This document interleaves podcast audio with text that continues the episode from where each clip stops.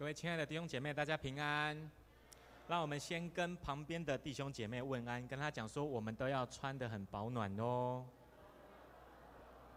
好，愿所有的弟兄姐妹今天可以好好照顾自己的身体，这个礼拜也是一样，让我们能够维持健康，每个礼拜依然可以来到神的面前来敬拜他。在我讲到之前啊，我要先邀请我们当中，你是第一次或第二次来到中山教会聚会的弟兄姐妹。我要邀请你起立，我们要来欢迎你。我们当中有没有第一次或第二次的？没有，哎，没有。OK，好，欢迎，好，在后面。OK，欢迎您。好，我今天要继续分享前几个礼拜叶牧师分享的主题，叫做“默想神的话”。我要继续的来分享。上个礼拜叶牧师说，默想神的话就是要对付老我，意思就是说。我们需要从那一个老我的当中转变，成为一个新的我。而在这个转变的过程当中，你需要透过上帝的话语。那我们为什么要转变？我们为什么要转变？因为转变成为一个新的我的时候，我才有能力完成上帝给我的使命。所以弟兄姐妹，再一次跟旁边人说，你要完成神给你的使命。去年的一月份这个时候开始，叶牧师和我，我们都分享一个主题，叫做“上帝创造你有什么目的？”好，你应该都忘了，好，已经一年了。上帝创造你有目的，特别在那个当中，你要知道，我们每一个人都有神给我们的目的，存活在这个世上，而我们需要活出那一个神给我们的使命，我们才有能力去完成。神让我们在这个世上要完成的工作，而这一个使命是什么？去年应该叶牧师有分享到，今年要再一次的提醒大家，因为今年是一月份，是新的开始。你要知道使命到底是什么样的意思？我们来看一下 PPT。使命的意思呢，就是神勇士计划当中我们在国度里的位分，这是使命。再来，还有另外一个词，我们要来了解，叫做命定。命定的意思呢，就是与国度的这一个位分相匹配的，是在世界上面的职分。好，我再说一次，使命是什么？使命是神勇士计划当中我们在国度里的位分，而命定呢，是与这一个国度的位分相匹配的，在这个世界上的职分。所以意思就是说，神会给我们使命，而他会给我们一个命定，就是在这一个世上的职分，为了要完成神给我们的使命，这是使命跟命定，而这两个东西加在一起，意思就是你人生的目的。所以你要知道你人生的目的，你要知道神给你的使命是什么，神给你的命定是什么。简单来说，使命。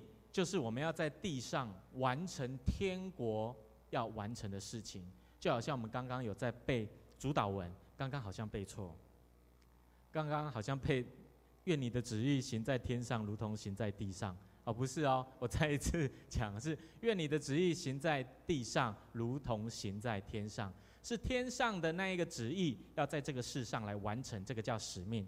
而为而命定呢，就是我们在这一个世上的职分。神给我们职分，我们才有办法去做。所以你需要好好的对付你的老我，你的老我改变了以后，成为一个新的我，你才有能力去完成神创造你的目的。所以你必须要很清楚的明白什么是使命，什么是命定。我用一个简单的比喻来讲就好了。比如说有一天神显现在你的面前，他跟你说：“某某人，你在这个世界上的命定。”就是你要成为医生，你要好好的去读医学院，好好的完成学业，然后呢，成为一个医生，能够医治人的疾病，这就是你在这个世界上面的命定。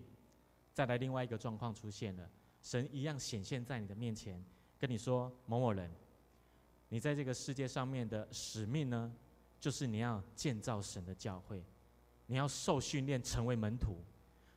亲爱的弟兄姐妹。这两个东西，一个是使命，一个是命定，摆在你面前的时候，神告诉你要选择的时候，请问你选使命的人，请你举手。OK，好，谢谢。请问你选命定的人，请你举手。OK，啊，没有举手是不知道什么是使命跟命定。我相信大部分的人应该都会选命定，因为很容易。命定的意思就是你在这个世界上面的职分，所以有可能那一件事情是你的专长，你很熟悉的，所以你自然而然可以去选择命定。可是使命不一样哦，使命你需要在这个世上完成神的计划，就是跟他的教会有关。你需要在教会当中建造教会，你需要在教会当中接受训练。所以你可以发现，当大部分的人遇到了神给他使命的时候，他会有一个状况出现，就是他会非常的害怕，甚至到达恐惧的状态。神给你使命的时候，你不敢去做，为什么？因为你觉得那不是我的专长，你会觉得我会做不好。你会觉得我根本就没有这一个能力完成这一个神的使命，所以我们每一个人都会害怕。面对命定的时候，有可能你还比较不会害怕，有可能是你喜欢做的，有可能是你正在做的。可是使命不一样，大部分神给我们的使命都是我们从来没有想过的。在圣经当中，就许多的圣经人物都是这样子。今天的经文的约书亚也是一样。当我们遇到神给我们使命的时候，圣经人物跟我们都一样会害怕。今天的经文，约书亚也是一样。以色列人他们这个时候要进入迦南地了，而他们很重要的一个属灵领袖摩西过世了，而约书亚就这样子被上帝赋予一个使命给他，说：约书亚，你要带领这一群以色列人进入到迦南地区。但是这个约书亚跟我们一样，他面对到这个使命的时候，充满着恐惧跟害怕。所以今天我们在经文当中才会看到，神在第六节的经文跟约书亚讲说：“你当刚强壮胆。”再来第七节，他继续说：“他说，你只要刚强壮胆，你只要刚强，要大大壮胆。”到了第九节，他又继续说：“你当刚强壮胆，不要惧怕，也不要惊慌。”亲爱的弟兄姐妹，你可以发现今天的经文只有几节？九节的经文，结果有三节的经文都出现了“你要刚强壮胆”，出现三次的话语代表什么？代表非常重要。神跟约书亚说三次：“你要大大壮胆，你要刚强壮胆。”说了三次，说了三次，所以你可以发现，神有一个很重要、很重要的旨意，就是要告诉我们：当我们面对到他的使命的时候，我们应该要刚强壮胆，而不是在那里害怕，觉得自己没有能力，觉得自己害怕。我在带领年轻人的时候，常常给他工作分派工作的时候，常常有一些人就回应我说：“哈，真的要我做这件事情吗？”我看到他们那样子的时候，我其实就感受得到上帝的感觉，会有一点生气。怎么可能会做不到呢？神与你同在，当然做得到啊。可是我看到今天的经文以后，我也觉得，哎，没关系，我们都是人。约书亚会这样，连摩西他也会这样。我们每一个人遇到这样子的使命，神要给我们的时候，我们都会害怕。摩西他接受神呼召的时候，在西乃山。摩西跟他跟神会面的时候，上帝跟他说：“你要去带领以色列人出埃及。”而摩西怎么回应？他就跟他讲说：“啊，不要找我啦，我不会说话，哈，我还蛮恭维，我拙口笨舌，你去找别人好了。”可是神跟他说：“我会与你同在。”后来他才慢慢的接受了这个使命。摩西是这样，他的徒弟约书亚也是一样。在这个时候，他们都面临到恐惧，那个恐惧让他们没有办法承接的使命。所以，亲爱的弟兄姐妹，我们一定要有力量、有能力去胜过你内心的恐惧。让我们再一次跟旁边说：你要胜过你内心的恐惧。最近我有看到一个网红的影片，他在讲说，他要告诉我们要了解恐惧，而且他教导我们要胜过恐惧的方法。他说：“我们之所以会恐惧，那是因为我们有两个东西影响着我们。第一个是阴影的回忆，阴影过去有不好的经验。另外第二个原因就是我们都会脑补预测，就是我们觉得我们脑中的这些知识不够，所以我们想要脑补，赶快为我们的头脑补习，然后预测未来会怎么样。”他说：“就是因为这两个原因，所以我们常常遇到一个新的事情的时候就会害怕。”所以人为什么会怕高？那是因为他常常在新闻里面，常常看到有人跳楼的新闻。再来他说，加上我们会脑补，我们就会开始预测，如果是我坠楼的话怎么办？他就开始越想越害怕，越想越恐惧。所以他说，人之所以会恐惧，就是因为过去有不好的经验，加上我们会想太多，想太多。一直脑补，然后一直预测，而且想的都是什么？负面的，想的都是那一个负面的思想，一直影响我们。所以你会越想越软弱，你会越想越害怕，你会越想越恐惧。这是我们每一个人都会发生的事情。在箴言的第四章二十三节，他说：“他说你要保守你的心，胜过保守一切，因为一生的果效。”都是由心发出的。他说：“这一个心，心的意思就是心思意念的意思，就是我们的心思意念。所以你一生的果效都是透过你的心思意念做出来、散发出来的。而最近我们教会的赞美操哦，有一位牧师叫做谢喜明牧师，他送我两本书。这两本书的书名叫做《心灵 SPA》。前几天我在翻这几本书的时候，突然看到，哎，谢牧师刚好在解释这个箴言第四章二十三节，他说什么？他说“保守你的心”这句话，在英文里面有三个意思。我们看一下 PPT，在英文里面有三个意思：第一个是保守，第二个是警戒，第三个是看守。他说：“保守你的心胜过保守一切的意思，就是你要尽你生命当中所有的力量，保守、警戒、看守你的心思意念，让自己能够被保守、被警戒、被看守。这就是这一段经文在告诉我们：你要保守你的心胜过保守一切，胜过一切的意思呢，就是要尽你生命当中一切的力量。”尽心尽力的去保守你的心思意念，所以当你没有办法这样子做的时候，自然而然，你遇到事情的时候，都是负面的，而且甚至是会逃避。你会发现，我们人都是这样，因为罪在我们的当中，我们自然而然想的都是负面的。所以在今天的经文短短九节，神对约书亚说三次：“你要刚强壮胆。”原因就是在这里。因为约书亚这个时候他也会害怕，约书亚这个时候他也会恐惧，怕自己做不好，怕跟这一群以色列人在一起他会受不了，跟他的师傅摩西一样会生气，所以他怕自己做不好，他开始也有负面的思想，一直影响他，一直影响他，让他没有办法刚强起来去接受神给他的使命，所以神不断的告诉他：你要刚强，你要刚强。你要刚强，这是第一个约书亚面临到的问题，负面的思想。再来第二个问题，你会发现，在马太福音的第十二章三十四节，他说：“因为心里所充满的，口里就说了出来。”所以接下来你会遇到第二个问题，你心里所充满的，你会把它说出来。你会发现你的嘴上一直在说负面的话语，啊，说啊，我做不到了。啊，我们就是没办法，我就是没有办法承接这个使命，所以你的嘴心里充满了，嘴就说了出来，自然而然你就没有办法去承接神给你的使命。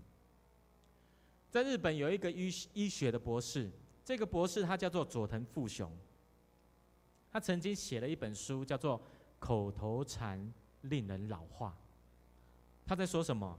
他说不管人的年纪有多大。人的身体里面都会分泌一种叫做白细胞介素之时的一个生长激素，这个生长激素可以帮助人促进新陈代谢，然后一直保持年轻。可是他说，如果当人常常说负面的话，我们的身体就会抑制这一种激素，让它没有办法分泌。同时间，我们的身体当中会有一种激素，叫做加速了老化的激素，它就会产生。产生了以后，我们就会开始老化，开始老化。所以，当你越说负面的话语的时候，你越会老化。你越说，你会越老；越说，你会越恐惧，你会越害怕。所以，你可以发现，我们一定要去面对这一些事情。你的一生当中要解决负面的思想，还有你口里负面的情绪。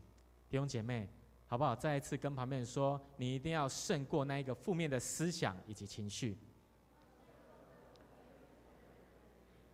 今天早上我去洗手间的时候，我突然照了镜子，然后我发现我的头发前面突然觉得好长，所以我想要把它剪一下，我就请我的牧师娘帮我剪一下头发。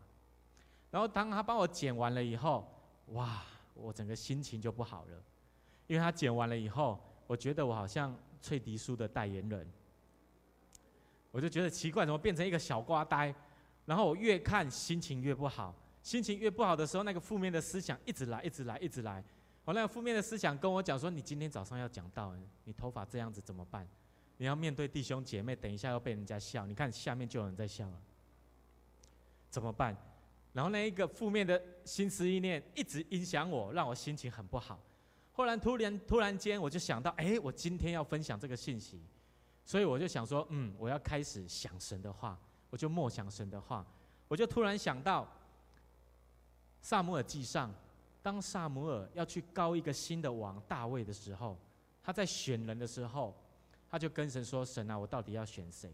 神就跟他讲说：“他说撒母耳啊，我选人，我不是像人看人一样，人看人是看人的外表，而我是看人的内心。亲爱的弟兄姐妹，你们是看人的外表还是人的内心？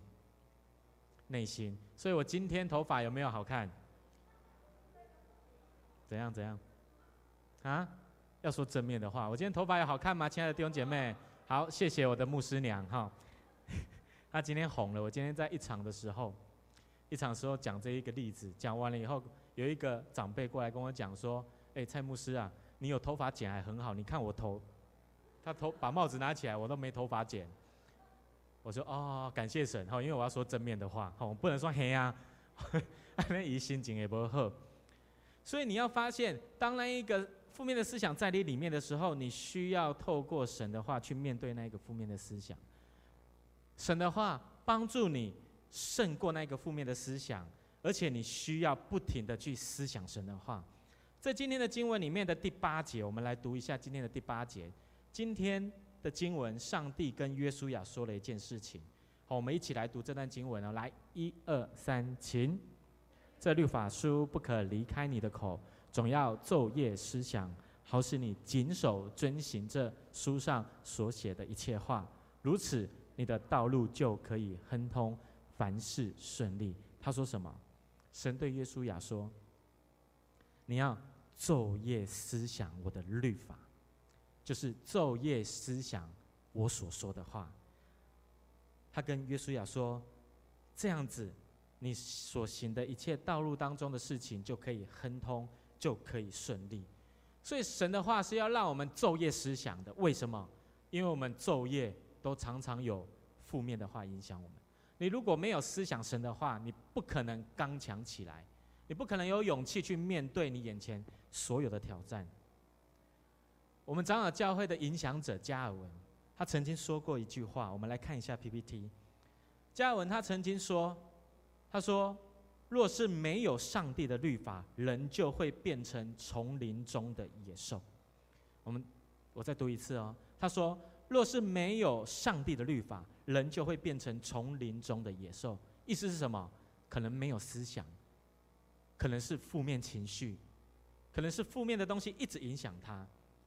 然后接下来我又看到一个加州大学伯克莱分校的一个心理学家，他这样子说。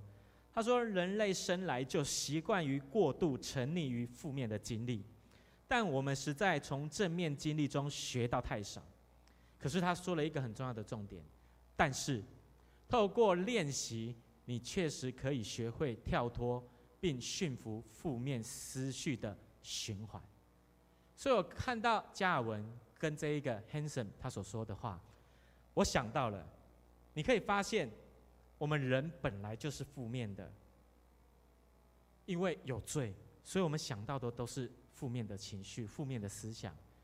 我们就像加尔文所说的那一个丛林中的野兽，可是我们却可以透过透过练习，帮助我们胜过负面的思想。而这个练习的方法呢，就是上帝的律法。就是不断的默想神的话，所以为什么你每一天要 QT？每一天要 QT，就是在读神的话的当中，你去看见神在对你说话。神正面的思想帮助你内心负面的思想能够完全的除去，那个感觉就好像洗肾一样。神正面的话语进入到你生命当中，你心里面负面的话语就洗出来了，那是一个循环。这是需要练习的，你需要透过神的话帮助你练习你自己。遇到困难的时候，就想到神的话，就好像我刚刚所说的，我头发剪不好，我心心情不好，情绪不好，我就想神的话，神的话就安慰了我，让我心里的力量渐渐的刚强起来。在圣经里面有一个先知就有这样子的经历，有一次但以理，他在一条河边，大河边。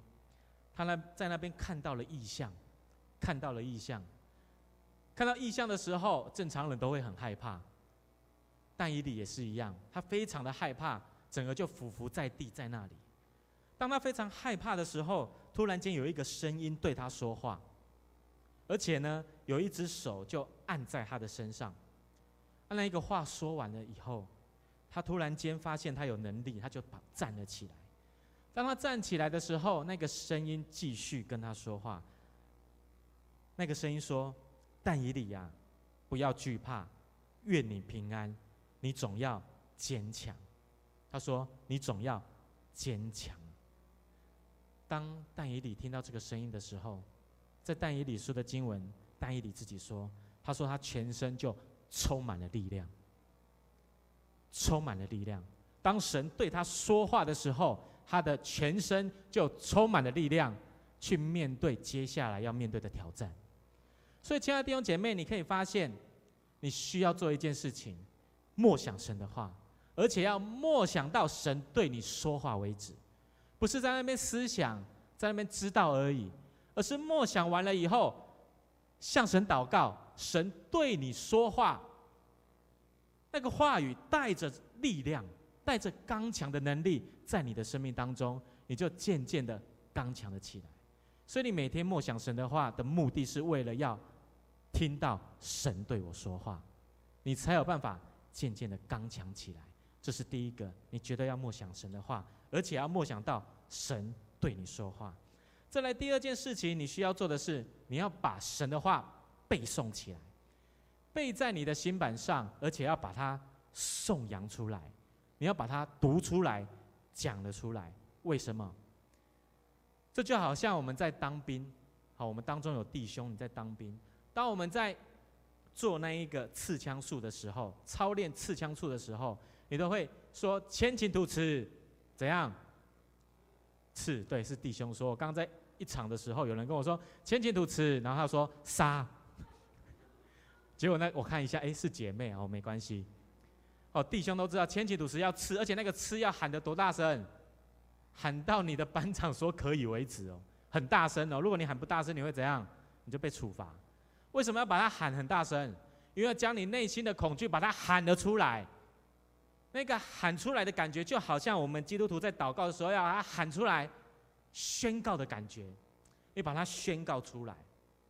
然后在军队里面，你需要唱军歌，对不对？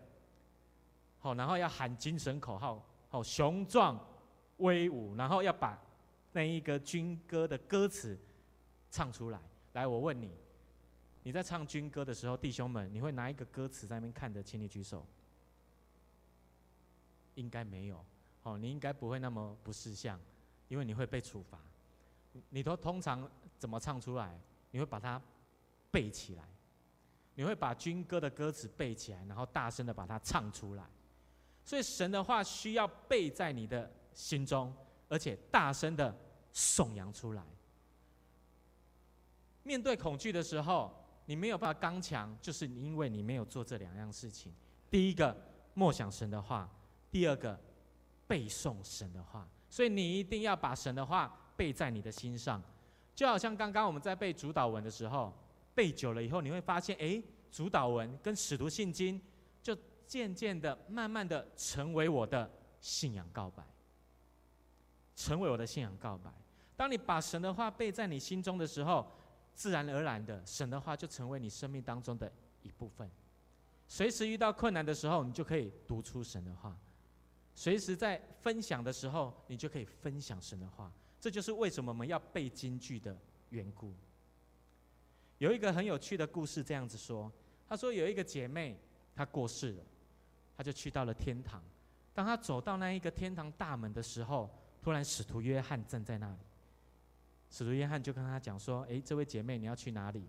这个姐妹就跟他讲说：“我当然要进天国啊！我现在来到这里，当然要进去，而且天堂的大门就在我的前面为我敞开。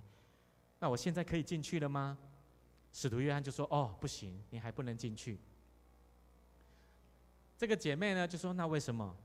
使徒约翰就说：“你可以进到天门，天国的大门没有关系。可是你需要通过一个考验，进去的人都要通过一个考试才能进去。”这个姐妹就说：“那要什么考试？”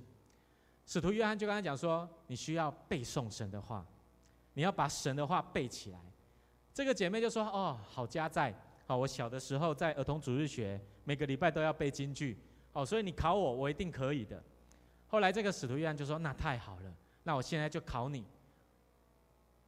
考你的这节经文呢，就是我写的书《约翰福音书》。《约翰福音书》的第十一章三十五节，好不好？你把它背出来。”这个姐妹就说：“哇，很简单啊，就四个字而已。”好，我开始背喽。耶稣哭了，《约翰福音》十一章三十五节。后来约约翰看到他背完了以后，就拍手恭喜他：“恭喜你可以进入天堂了。”你赶快进去吧。可是呢，在你进去之前，我可不可以拜托你一件事？因为我现在有一些事情要办，所以可不可以请你帮我代班一下？啊，等一下有人经过的时候，你就照着我考你的方式，你去考那一些人就好了。他就说好，没问题。后来那个姐妹就在那个大门口，几分钟过后，她突然看到远远的地方有一个弟兄走了过来，越来越近，越来越近。她发现哇，是她的前夫啊，是她的前夫。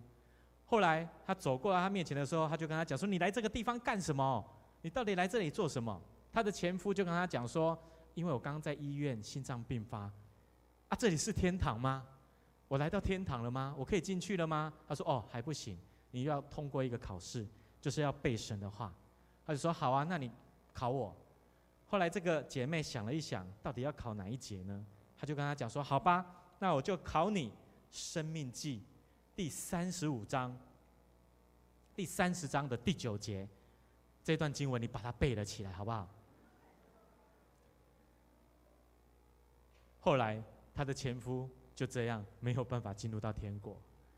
亲爱的弟兄姐妹，虽然这个故事是一个有趣的故事，但是你可以发现，背神的话非常的重要。当你遇到困难的时候，神的话背诵了出来，神的能力。就在我们的当中，所以神的话很重要，要把它背起来，好不好？让我们跟旁边人说，除了默想神的话，还要把它背起来。为什么？因为默想了以后，把它背起来，神的话才会刻在我们的心板上，成为我们生命当中的一部分。每个礼拜背，每天背，那就变成了我们的生命。所以你一定要先默想神的话，到神对你说话为止。再来，你要把神对你说的话背了起来，这是我们需要做的事情。当你可以这样子做的时候，你心里的力量才有办法刚强起来，就像但以理一样。而当我们开始这样子做的时候，神会赐福给你，他会赏赐力量在你的生命的当中。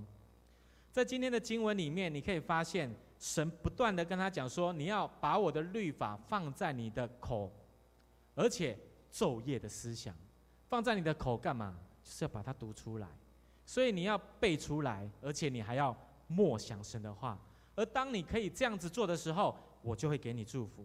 在今天的经文的一开始，第一节开始，就是神对约书亚说话，神对他说话了，而且在他所说的话语的当中，你可以看见至少有三样的祝福。这三样的祝福，神都赐给了约书亚。第一个祝福在今天的第二节的经文，我们来读好不好？我们来读一下今天的第二节的经文，我们一起来读。来，一二三，请。我的仆人摩西死了，现在你要起来，和众百姓过这约旦河，往我所要赐给以色列的地去。你可以发现，神赐给他的第一个祝福就是什么？指导他要做的事情。他告诉了约书亚说：“你要做的事情，而且还会教他。”所以，当你承接神给你使命的时候，你开始透过神的话语背诵神的话，你心里的力量刚强了以后，去做了以后，不用害怕，神会给你祝福，就是他会教你如何去做，这是第一个。再来第二个祝福在哪里？我们来看第三节的经文，我们一起来读，我们一起来读哦，来，一二三，请，把你们脚掌所踏之地，我都照着我所应许摩西的话赐给你们了。第二祝福是，神会把他的应许赐给你，所以你不用惧怕，他一定会赐给你的。当你对神有信心，紧紧的跟随他，他教你怎么做，你就照着去做。同样的，在教会的属灵领袖，他教你怎么做，你就直接去做，你就不用害怕，神的应许就会在你的生命的当中。这是第二个。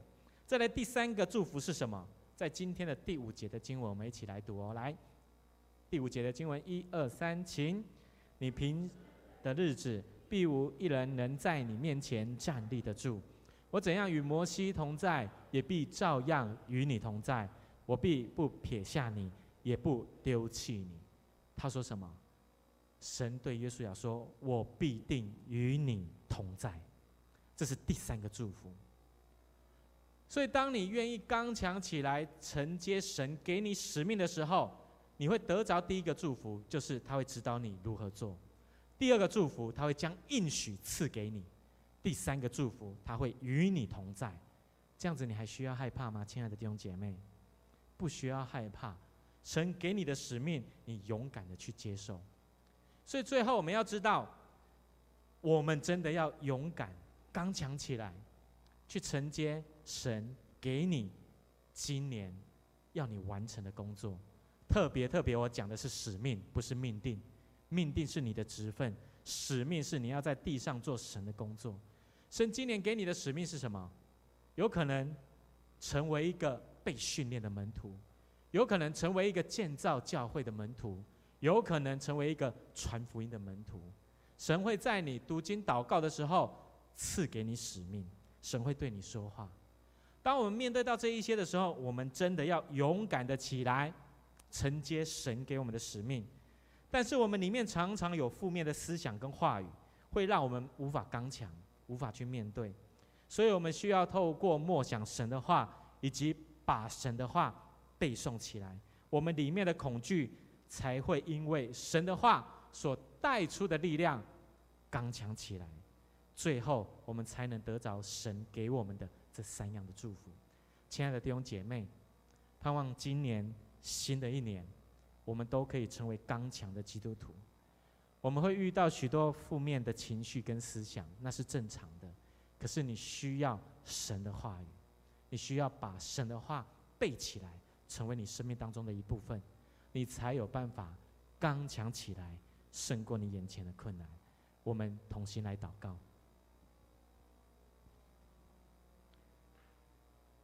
父神，我们再一次的来到你面前，同心祷告。主啊，愿你赏赐那一个刚强壮胆的心在我们的当中。主啊，我们知道我们在面对到你给我们的任务使命的时候，我们会惧怕。也有可能我们在面对到我们工作上、家庭上、功课上的困难的时候，我们也会惧怕。但是我们知道，你必定与我们同在。主啊，愿你的话语常常在我们的心板上，使我们能够透过你的话，让我们心里的力量刚强起来，让我们得着从你而来的祝福。愿你的能力更多的与我们同在，帮助我们，让我们常常在默想你话语的时候，你就亲自的对我们说话，让我们的能力不断的加增，让我们的属灵生命不断的成长。愿你垂听我们的祷告，我们在你的面前同心合意的祷告，是奉靠耶稣基督得胜的名，阿门。